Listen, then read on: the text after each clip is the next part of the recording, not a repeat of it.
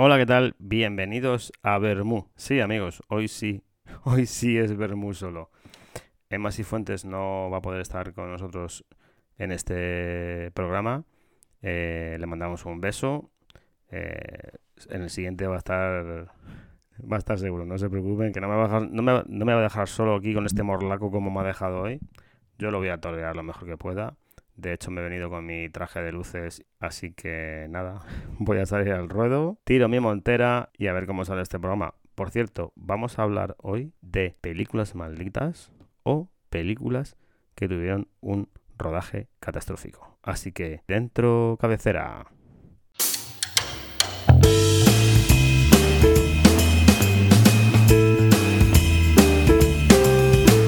Comienza Tequila y Bermú, un podcast transoceánico con Javi Lorenzo y Enma Sifuentes.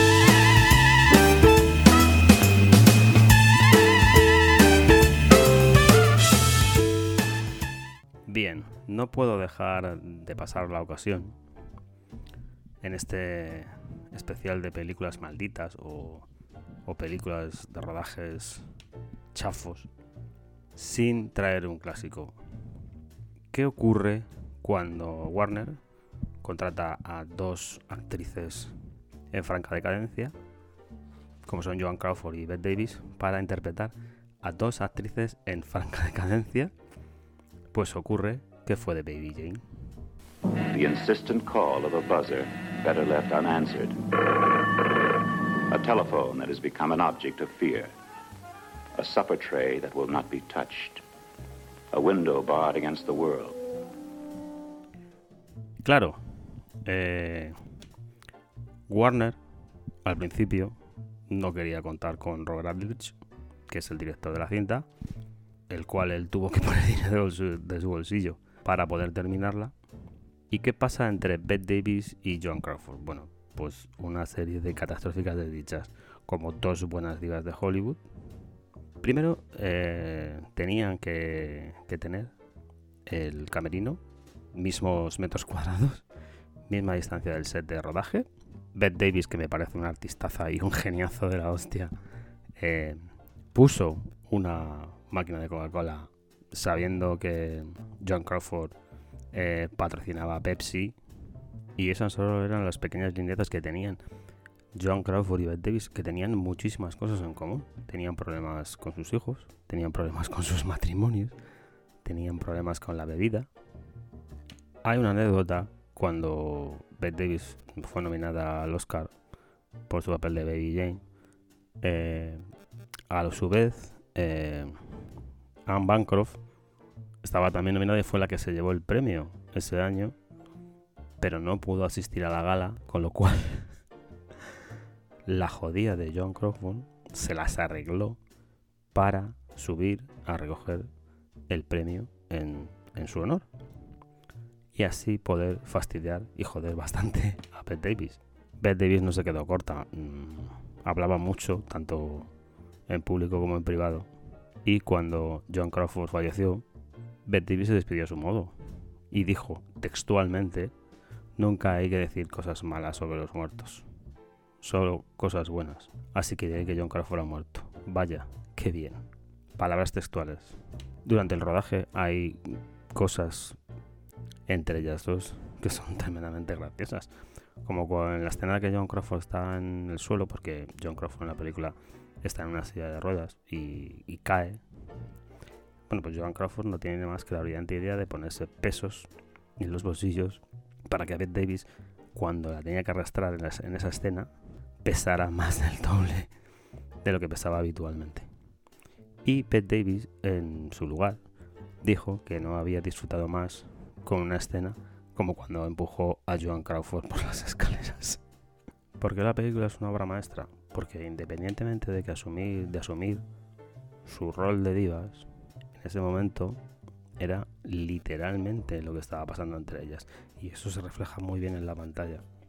A todo esto, pues Hollywood estaba muy interesado en esa enemistad porque les parecía que era la propaganda ideal para mm, sacar el máximo partido a la película y beneficiarse así de la taquilla. Em, e incluso la prensa forzó mucho esta enemistad entre ellas dos pues también por el mero hecho del pues del come come del todo este todas estas cosas que mueven los hilos de Hollywood que no les importa un carajo pues ni la felicidad de sus actores ni la moral ni cómo era eh, el ambiente en ese momento simplemente pues eran lo que han sido siempre los actores un producto cuando les, les interesa y les va bien pues los encumbran y cuando no les interesa y les va mal, pues los, los hunden en la más absoluta miseria. Para entender todo esto que sucedió en el rodaje de que fue de Baby Jane, hay una serie en HBO que se llama Fed, la historia de Bette Davis y John Crawford. Bette Davis, por cierto, magistralmente interpretado por Susan Sarandon. John Crawford en el papel está Jessica Lange. Y es una serie de Ryan Murphy la verdad que es una serie que refleja muy bien lo que ocurrió durante el rodaje de esa película. Y yo particularmente la recomiendo, o sea, es una serie que me parece una auténtica locura. Y eso fue lo que pasó durante el rodaje de Baby Jane. Una maravilla de dos actrices que hicieron una auténtica locura de película. Bueno, pues una vez medido mi clásico, que este no podía faltar en este programa de hoy, vamos con otra película maldita. Esta es de la, de la década de los 80.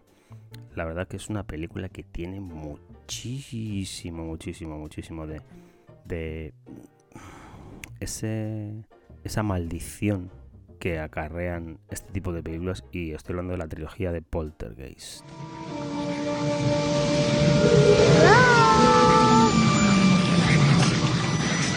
here. Sweetie, remember last night? Do you remember when you woke up and you said you were here? Uh huh. Well, who did you mean? Who's here? TV people. Something's funny going on here next door. Something, uh. We were wondering if maybe you had experienced any disturbances lately. What, kind of disturbances? La trilogía de Poltergeist está cargada de de detalles truculentos que hacen pues, una película eh, maldita. Em, en la primera parte de la película, la hija de, de los Freeling, Dana, interpretada por Dominic Doom, pues es asesinada a los cuatro meses de terminar el rodaje. Parece ser que fue su novio, que además le conoció allí en el set y tal y todo eso. Y, era un, parece que el tipo era muy celoso y tal, y, la estranguló. La estranguló hasta la muerte. Y lo, y lo raro que tiene todo esto es que al, asesino de, esta actriz le declararon culpable, o como no, pero solo le condenan a seis meses y seis años de cárcel. Es, increíble la, condena tan absurda.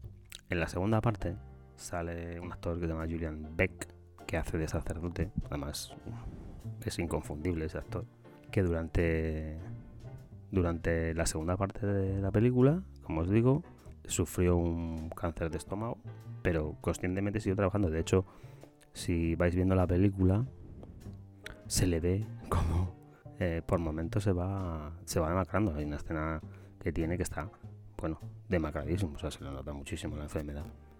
Y esta fue la segunda muerte que ocurrió en esta trilogía de, de Poltergeist. Hubo una tercera muerte, que es la de Will Samson que hacía de brujo, que fue curiosa, porque digamos que los actores de, la película pues habían notado como que espíritus, entonces este hombre era como un poco chamán y, se dedicó a hacer un ritual por el set y, y bueno, al año siguiente de hacer ese ritual, curiosamente, tuvo complicaciones en un trasplante y falleció también. O sea, otra de las muertes extrañas de esta película. Y bueno, yo creo que vamos a ir con la más caótica de todas las que ocurrieron en, en la trilogía de Poltergeist, que es la de Heather O'Rourke. Aquí, en España, todo el mundo decía Caroline, Caroline, y no es Caroline, es Carol Ann.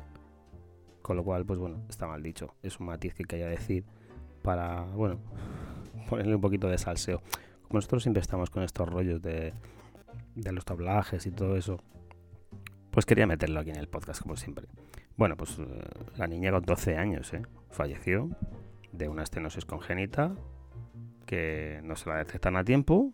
Entonces termina la trilogía y la niña muere por esa circunstancia. Cosas también que pasaron en el set de rodaje de Poltergeist, pero no llegaron a una muerte, gracias a Dios. Fue la escena de Hobbit Williams, la mujer, eh, que parece ser que la escena que rueda eh, con los esqueletos, porque todos sabemos que, que la casa donde vive la familia Freeling está debajo de un cementerio indio, pero no le han quitado las lápidas, con lo cual, pues la escena que tiene Joven Williams que cae a un, una especie de un pozo y tal allí, parece que los cadáveres eran, de verdad. Eso seguro, Joven Williams, un, una entrevista más adelante. Y luego también parece ser que Oliver Robbins, que es el papel que interpreta el hijo mm, de ellos, pues tuvo también otra escena con un payaso, que es esta sacada del guion de Spielberg, que eso lo hablaremos ahora al final. Parece ser que cuando le arrastra el payaso hacia dentro de la cama, pues casi se ahoga con los cables y, estuvo a punto de morir porque, claro, al arrastrarle y tirarle de los cables casi lo ahorca. Y para terminar un poco con la trilogía de Poltergeist y su rodaje maldito, bueno, en el título aparece que el director es Tubby Hopper, que venía de hacer La Matanza de Texas, obviamente. El pabellón está en alto, lo hizo Fantasma 2. Y hasta llegar a, a esta película pues hizo un par de cosillas y eh, Las brujas de Selena Slot con Devil Soul, una teleserie de Stephen King, bueno, pequeñas cosillas, hasta que llegó a Poltergeist y bueno, todo el mundo dice que la película la rodó Spielberg y que, y que Hopper es un nombre de paja. Más que nada porque, bueno, eh, Spielberg tenía contrato con, con Universal y, bueno, eh, al ser una película de la Metro, pues claro, no podía aparecer su nombre. Y eso creó un tremendo misterio que todavía no sabemos si es verdad o no. Dicen que sí, que fue él, que fue Spielberg quien la rodó, pero no. Él dice que no, que desacredita todo eso. Así que nada, esto es Poltergeist, todo una maravilla de, de cosas truculentas y extrañas que pasaron durante el rodaje de esta película ochentera. Bueno, para continuar tenemos otro clásico maravilloso, en el cual, pues bueno, fue una auténtica demencia este rodaje. Según asegura Francis Ford Coppola, intentó suicidarse tres veces y no es otro que Apocalipsis Now.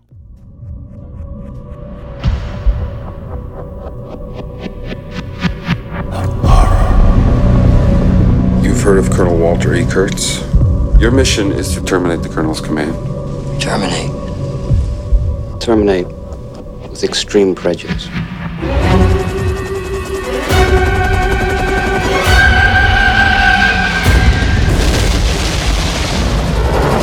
I love the smell of napalm in the morning. Dijo el fotógrafo contratado por Coppola, Chas Gresen, que la guerra de Vietnam fue una locura, pero que el rodaje de Apocalipsis Now fue un poco menos loco que esa guerra. Primero, Coppola escribía los guiones al día. Segundo, una de las veces que quería empezar el rodaje, no tenía ninguno de sus actores. Esa fue otra vez, otra secuencia de su intento de suicidio. Antes de contar con Marlon Brando para el papel del Coronel Cool, se barajó la posibilidad de que fuera Steve McQueen. Lo que pasa que Steve McQueen, al estar más de cuatro meses fuera de rodaje, pues no aceptó y al final se decantaron por Marlon Brando. Que ojo como llegó Marlon Brando en el rodaje: 40 kilos de peso, no podía ni moverse, no sabía ni una sola línea. Y para colmo de males, en una de las escenas aparece con la cabeza rapada. Y a Coppola, pues se le devolvieron los ojos del revés porque, claro, obviamente no contaba con eso. Para hacer el personaje de Willard, la primera opción no fue Martin Sheen. La primera opción fue Harvey Keitel. Pero a los tres días de rodaje, como no tenían limusinas por allí, ni nada de eso, pues parece ser que Harvey Keitel no cuajó y al final se decidieron por Martin Sheen, pero claro, Martin Sheen también era otra pieza buena del juego. a los problemas con las guerrillas filipinas, porque el rodaje fue en Filipinas, se le unió en que a Martin Sin, aparte de eso, le dio un infarto. Pero bueno, pudo, pudo recuperarse y volver a y volver al set de, estudio. Parece ser que en el set el alcohol y la droga pues era cosa habitual. Hay un actor que pasaba, no pasaba por una buena época, que era Dennis Hopper, que según decían en el set vivía borracho y drogado durante todo el tiempo que se rodó la película. Y se dijo que para aceptar actuar tenía que, tenían que facilitarle 25 gramos de cocaína diarios. Para terminar esta obra maestra que es Apocalipsis Now, eh, Coppola tuvo que escribir el final cuatro veces. Incluso cuando se presentó en festivales y todo esto, pues no todavía no había no había terminado de escribir. De hecho, en, en Apocalipsis Now Redux ahí sí que puede finiquitar todos estos finales que había que había escrito. Porque claro, como escribía al día, pues le obligaba a eso. Entonces, le vino muy bien estrenar esta. Este, bueno, pues el montaje del director, podríamos decir. Y bueno, eso fue Apocalipsis, ¿no? Pues eh, el infierno y el Vietnam mm, particular de, de Francis Ford Coppola, podríamos decirlo así. Pero eso sí, eh, ha dejado una obra maestra para los anales de la historia. Bueno, seguimos con películas malditas. Esta me parece pues una maravilla, una rareza, ¿eh? absoluta rareza, maravillosa. Y no es otra que la película interpretada y dirigida por Noel Marshall, que es Roar. Que es Roar. Feel the power of the lion when he roars like thunder. Roar! But you could get killed. The cat's got a little extra. Yeah, that's all. Oh. Why did you bring us here? We're just gonna die. Roar! And do you know what your friends are probably doing to your family right now? They are eating. Shut up. Roar! ¿Qué es esta marcianada? Pues os cuento. Noel Marshall y su mujer Tippi Hedren, la conocerá por los pájaros, madre de Melanie Griffith, por cierto, estaba rodando en África y de repente había una comuna de tigres y de leones y tal. Y su marido y ella creyeron que podría ser buena idea rodar una película entre esos animales, pues para concienciar sobre el daño que se les hace a los animales cuando pues son removidos de su hábitat natural. Y bueno, es una película que en principio iba a durar cuatro meses en el rancho de que Noel Marshall tenía y que se empeñó en, rodar ahí. y duró la friolera de seis años. Con 4 millones de presupuesto. Y al final costó 17, poniendo dinero el propio Marshall y Tipi Hedren para poder pagar la marcianada, ¿sabes? Noel y su mujer Tipi cogen a sus hijos. Eh, Noel tenía dos y Tipi pues a Melanie y tal. Se meten en el rancho con una pila de leones y una pila de tigres. Y la trama no puede ser más marciana. Es un, pues, una suerte de héroe anónimo, el tío, que se mete, como os he dicho, en el rancho y que quiere luchar pues, pues sobre pues eso, la preservación de, estos animales a la par que lucha contra las leyes gubernamentales, ¿sabes? Y todo eso está como ahí como un como Tiger King este de la serie de Netflix, pero en ochentero. Hay un eslogan de la película que reza que ningún animal fue herido durante la filmación de esta película y que entre 70 y 100 miembros del equipo técnico y artístico sí lo fueron. Ese es el cartel. Con eso ya dice un poco más o menos lo que vamos a ver eh, de este buen hombre. Bueno, pues entonces pasa lo que pasa. Que cuando tú metes a unos tigres y a unos leones en una casa con personas, empiezan a caer heridos a mansalva. Uno de ellos fue Jan de Bond, el director de Twister, que no sé si le dieron 200 y pico puntos en la cabeza, no sé qué. Y, y que el tío debía ser masoquista o algo. Y, y cuando terminó ya con todo esto, volvió otra vez al rodaje. Luego había muchas movidas porque eh, Noel Marshall y Tippi Hedren pues eh, sufrían de gangrena muchísima y tal. De hecho, hay una entrevista que le hacen a Tippi Hedren que dice que, hubo un momento que en, el, que hospital se estaban pensando poner una placa en su honor de las veces que habían ido a visitar el centro, ¿sabes? Hay una escena que está en el montaje de, de la película en la que Melanie Griffith, pobrecilla, que no quiere hablar del tema, y nada me extraña, porque le han preguntado un montón de veces y ha dicho que no quiere hablar de ese tema. Llegó un momento que es arañada por un león. Entonces, pues en la película se ve que le da en la cara y la garra, la, garra le da en la cara. Entonces, parece ser que tuvo que ser eh, reconstruida facialmente. Porque tenía muchísimo miedo de quedarse desfigurada. Que hubiese sido la carrera de Melanie Griffith si, si hubiera quedado desfigurada en esta película. Pues eh, no sé, a lo mejor habría hecho de Fantasma de la Ópera, por ejemplo. No solo las, los actores, actores entre comillas, digo, sufrieron, sufrieron heridas. También los animales sufrieron bastante daño. De hecho, hubo, hubo alguno que, que no terminó. que no terminó la película. No él dijo en una ocasión, antes de morir, que parece ser que lo que querían eran eh, criar a sus hijos y a los animales, pues todos juntos como si fueran gatos, ¿sabes? Que no fueran leones ni tigres, que fueran gatos y, claro, eh, era una deducción incorrecta, ¿sabes? Porque, bueno, era totalmente estúpido meter a personas viviendo en el mismo techo que animales feroces que, que viven de la caza, ¿sabes? O sea, son asesinos en potencia. Entonces, Noel al final dijo que había sido una idea absurda y estúpida y que se sorprendía de que nadie había muerto eh, en la película. La película se estrena y obviamente es un puto fracaso eh, comercial que no recauda ni la octava parte de lo que costó.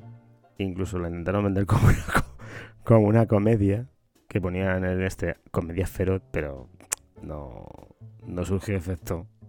Hay una cosa muy marciana del film, que es que hace ocho años James Shapiro, eh, el cabecilla este de Draft House Films, pues se encontró por casualidad con la película.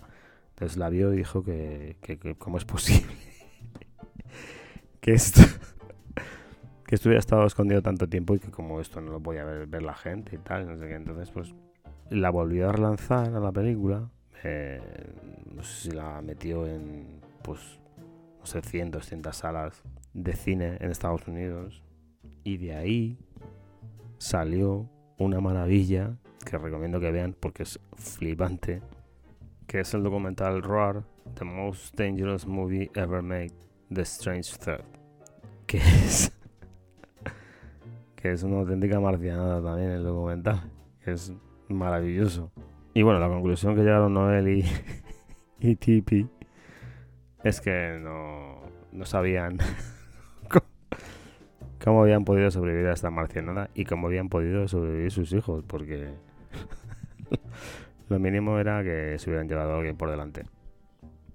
Y esto es horror. Una cosa extraña pero maravillosa. Y bueno, permítanme que acabe con, con esta maravilla. Para mí es una de las cinco películas más maravillosas que yo he visto en mi vida. Está en mi top 5, obviamente, y no es otra que El Cuervo.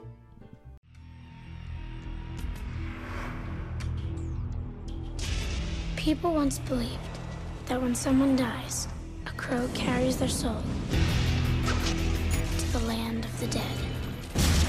But sometimes, just sometimes, the crow could bring that soul back to put the wrong things right.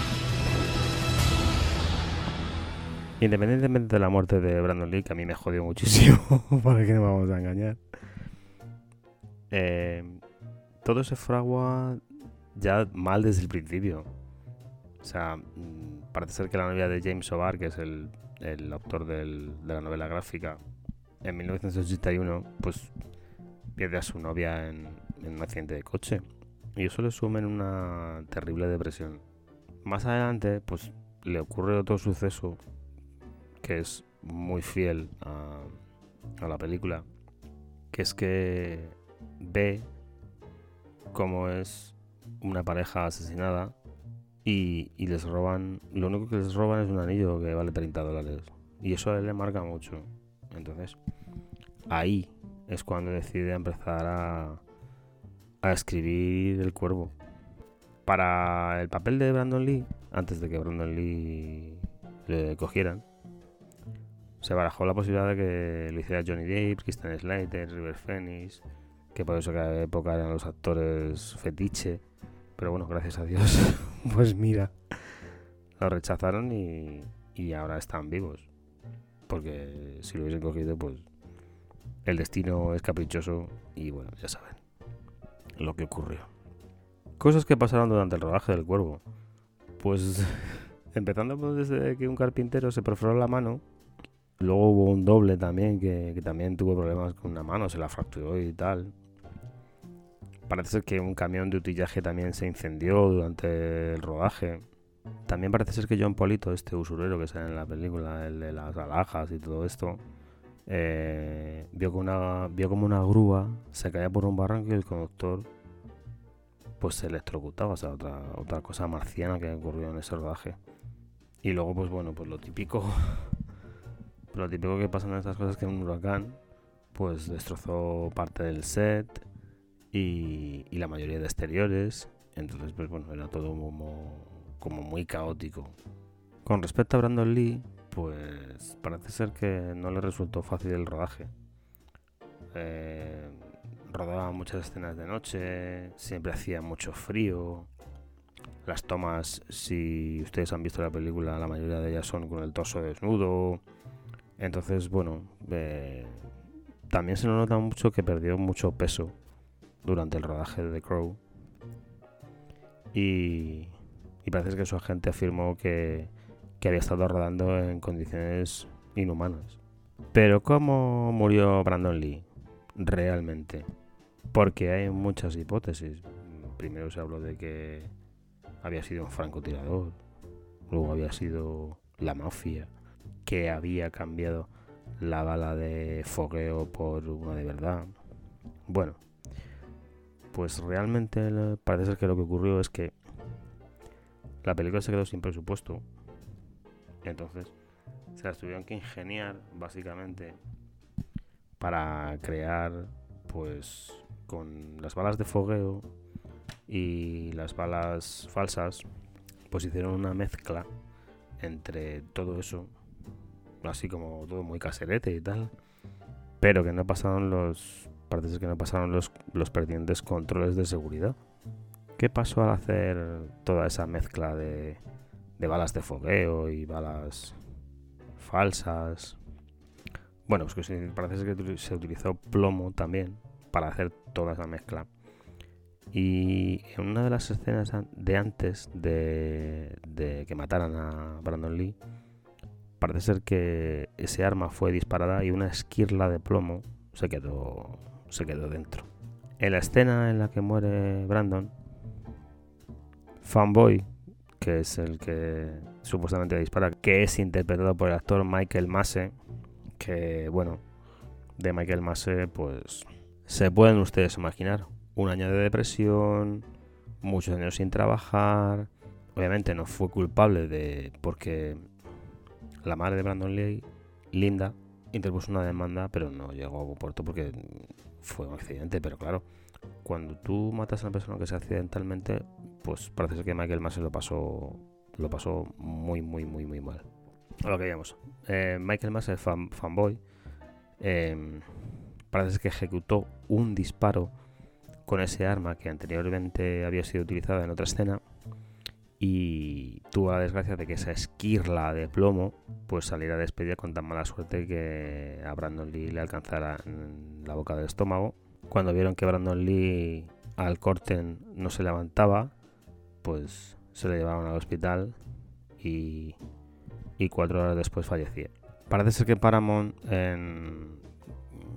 para hacerle un sentido homenaje a Brandon Lee, no quería estrenar la película, pero el director, Alex Proyas y, los actores decidieron que, que, sí, que sería un buen homenaje poder estrenar la película, aunque las últimas tomas que tenía que grabar Brandon Lee, pues fueron básicamente pues primeros planos eh, donde le arreglaban la cara a Brandon o se hacía digitalmente con su doble o incluso se hizo con imágenes ya rodadas. Entonces, bueno, Miramax puso el dinero que faltaba para poder estrenarla y al final pues se le rindió un muy buen y hermoso homenaje a Brandon Lee desde mi punto de vista. Luego Elizabeth Hatton, que era la novia de Brandon Lee, que estaba para casarse, básicamente, pues empezó una cruzada que me parece estupendo y maravilloso, todo lo que sea poder mejorar esto del cine, como le pasó a Alec Baldwin, obviamente. Pues eh, empezó como una cruzada para la vigilancia de en los sets de rodaje y que hiciesen controles pues más rigurosos. Es una pena que a ver, son cosas que pasan, son accidentes, pero pero bueno, como todo, es una pena que, que un actor que tenía una carrera de la hostia como era Brandon Lee, pues se fuera tan temprano por, por cosas que a lo mejor se podrían haber evitado. Bueno, El Cuervo es una de mis películas favoritas, como he dicho al principio, y por eso la he dejado para el final. Ahora vamos a hacerles un regalo muy especial, que son rodajes de películas que iban a ser y al final no fueron.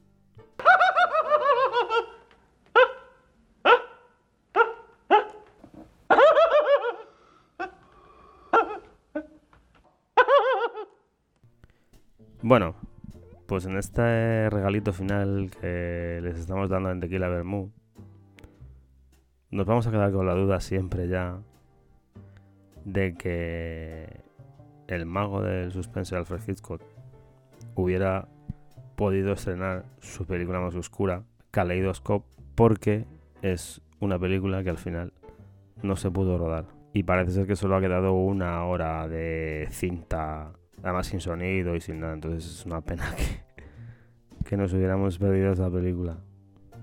Luego hay otro director maravilloso que es Stanley Kubrick, que se empeñó en, en hacer la vida de Napoleón. De hecho, llamó a Jan Nicholson, que personalmente para mí le habría quedado bordado el papel. La Metro no le dio el dinero. Warner no le dio el dinero tampoco. Y a pesar de que de que él intentó por todos los medios llevar a cabo la vida del dictador, pues al final, al final no, no lo consiguió. Se murió en 1999 y no pudo rodarla. Pues es una pena, porque a mí sí me hubiera gustado ver a Jack Nicholson de Napoleón Bonaparte. Luego tenemos otro gran actor de cine que es Orson Welles, que también sufrió las penurias de intentar grabar una película y no poder hacerlo. Y le pasó con Don Quijote. Fíjate, qué curioso.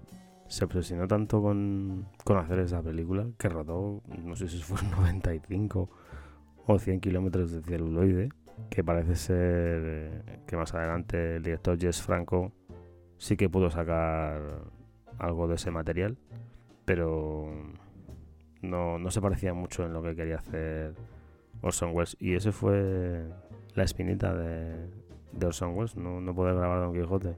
Hay otra curiosidad, que es que el director Wolfgang Petersen quiso ya llevar antes de que saliera Batman Begins y todo esto, quiso ya juntar a, a Batman y a Superman en una película.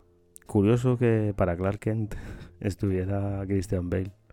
También estaba Josh Harnett. Al final la Warner le echó para atrás todo el proyecto. Y a Wolfgang Petersen le dieron Troya y a J.J. Abrams le propusieron Superman Returns. Así que al final esa película tampoco pudo ser. Y hablando del hijo, vamos a hablar ahora del padre. Bruce Lee tenía en, mente hacer una película que se llamaba The Game of Death, que era más simple que las del cubo. Era pues su hijo y su hija secuestrados por la mafia coreana, él va a liberarlos y chimpún. ¿Qué pasó? que Bruce Lee se vendió por dinero. Y Hollywood le ofreció un contrato millonario para filmar Operación Dragón y bueno, obviamente pues Bruce Lee no se lo pensó y esa película pasó al ostracismo más absoluto. Y bueno, para terminar este regalito de Tequila Vermú, y ya que la semana pasada estuvimos hablando de videojuegos, ¿sabían ustedes que Peter Jackson se proponía adaptar eh, uno de los videojuegos más importantes de la historia, que es Halo, y que el primer interesado en todo eso era Bill Gates. Pero claro, parece ser que Microsoft pidió 5 millones de, dólares por adelantado y que se llevaría el 7,5% de las ganancias de la taquilla. Entonces, parece ser que Universal y 20th Century Fox se bajaron del burro en cuanto vieron las exigencias de el hombre más rico del mundo. Y bueno, hasta aquí ha sido todo este especial de Bermú de películas de rodajes difíciles y de películas malditas. Espero que no les haya aburrido mucho. He liado el toro como he podido. Ya la semana que viene estaré aquí en Más y Fuentes con todos nosotros. Con lo cual, pues el, programa no parecerá un funeral. Espero que, bueno, por lo menos haya abordado un poquito este granito de arena. Y nada, señores, señoras, niños, niñas. Nos vemos la semana que viene. Un beso, chao.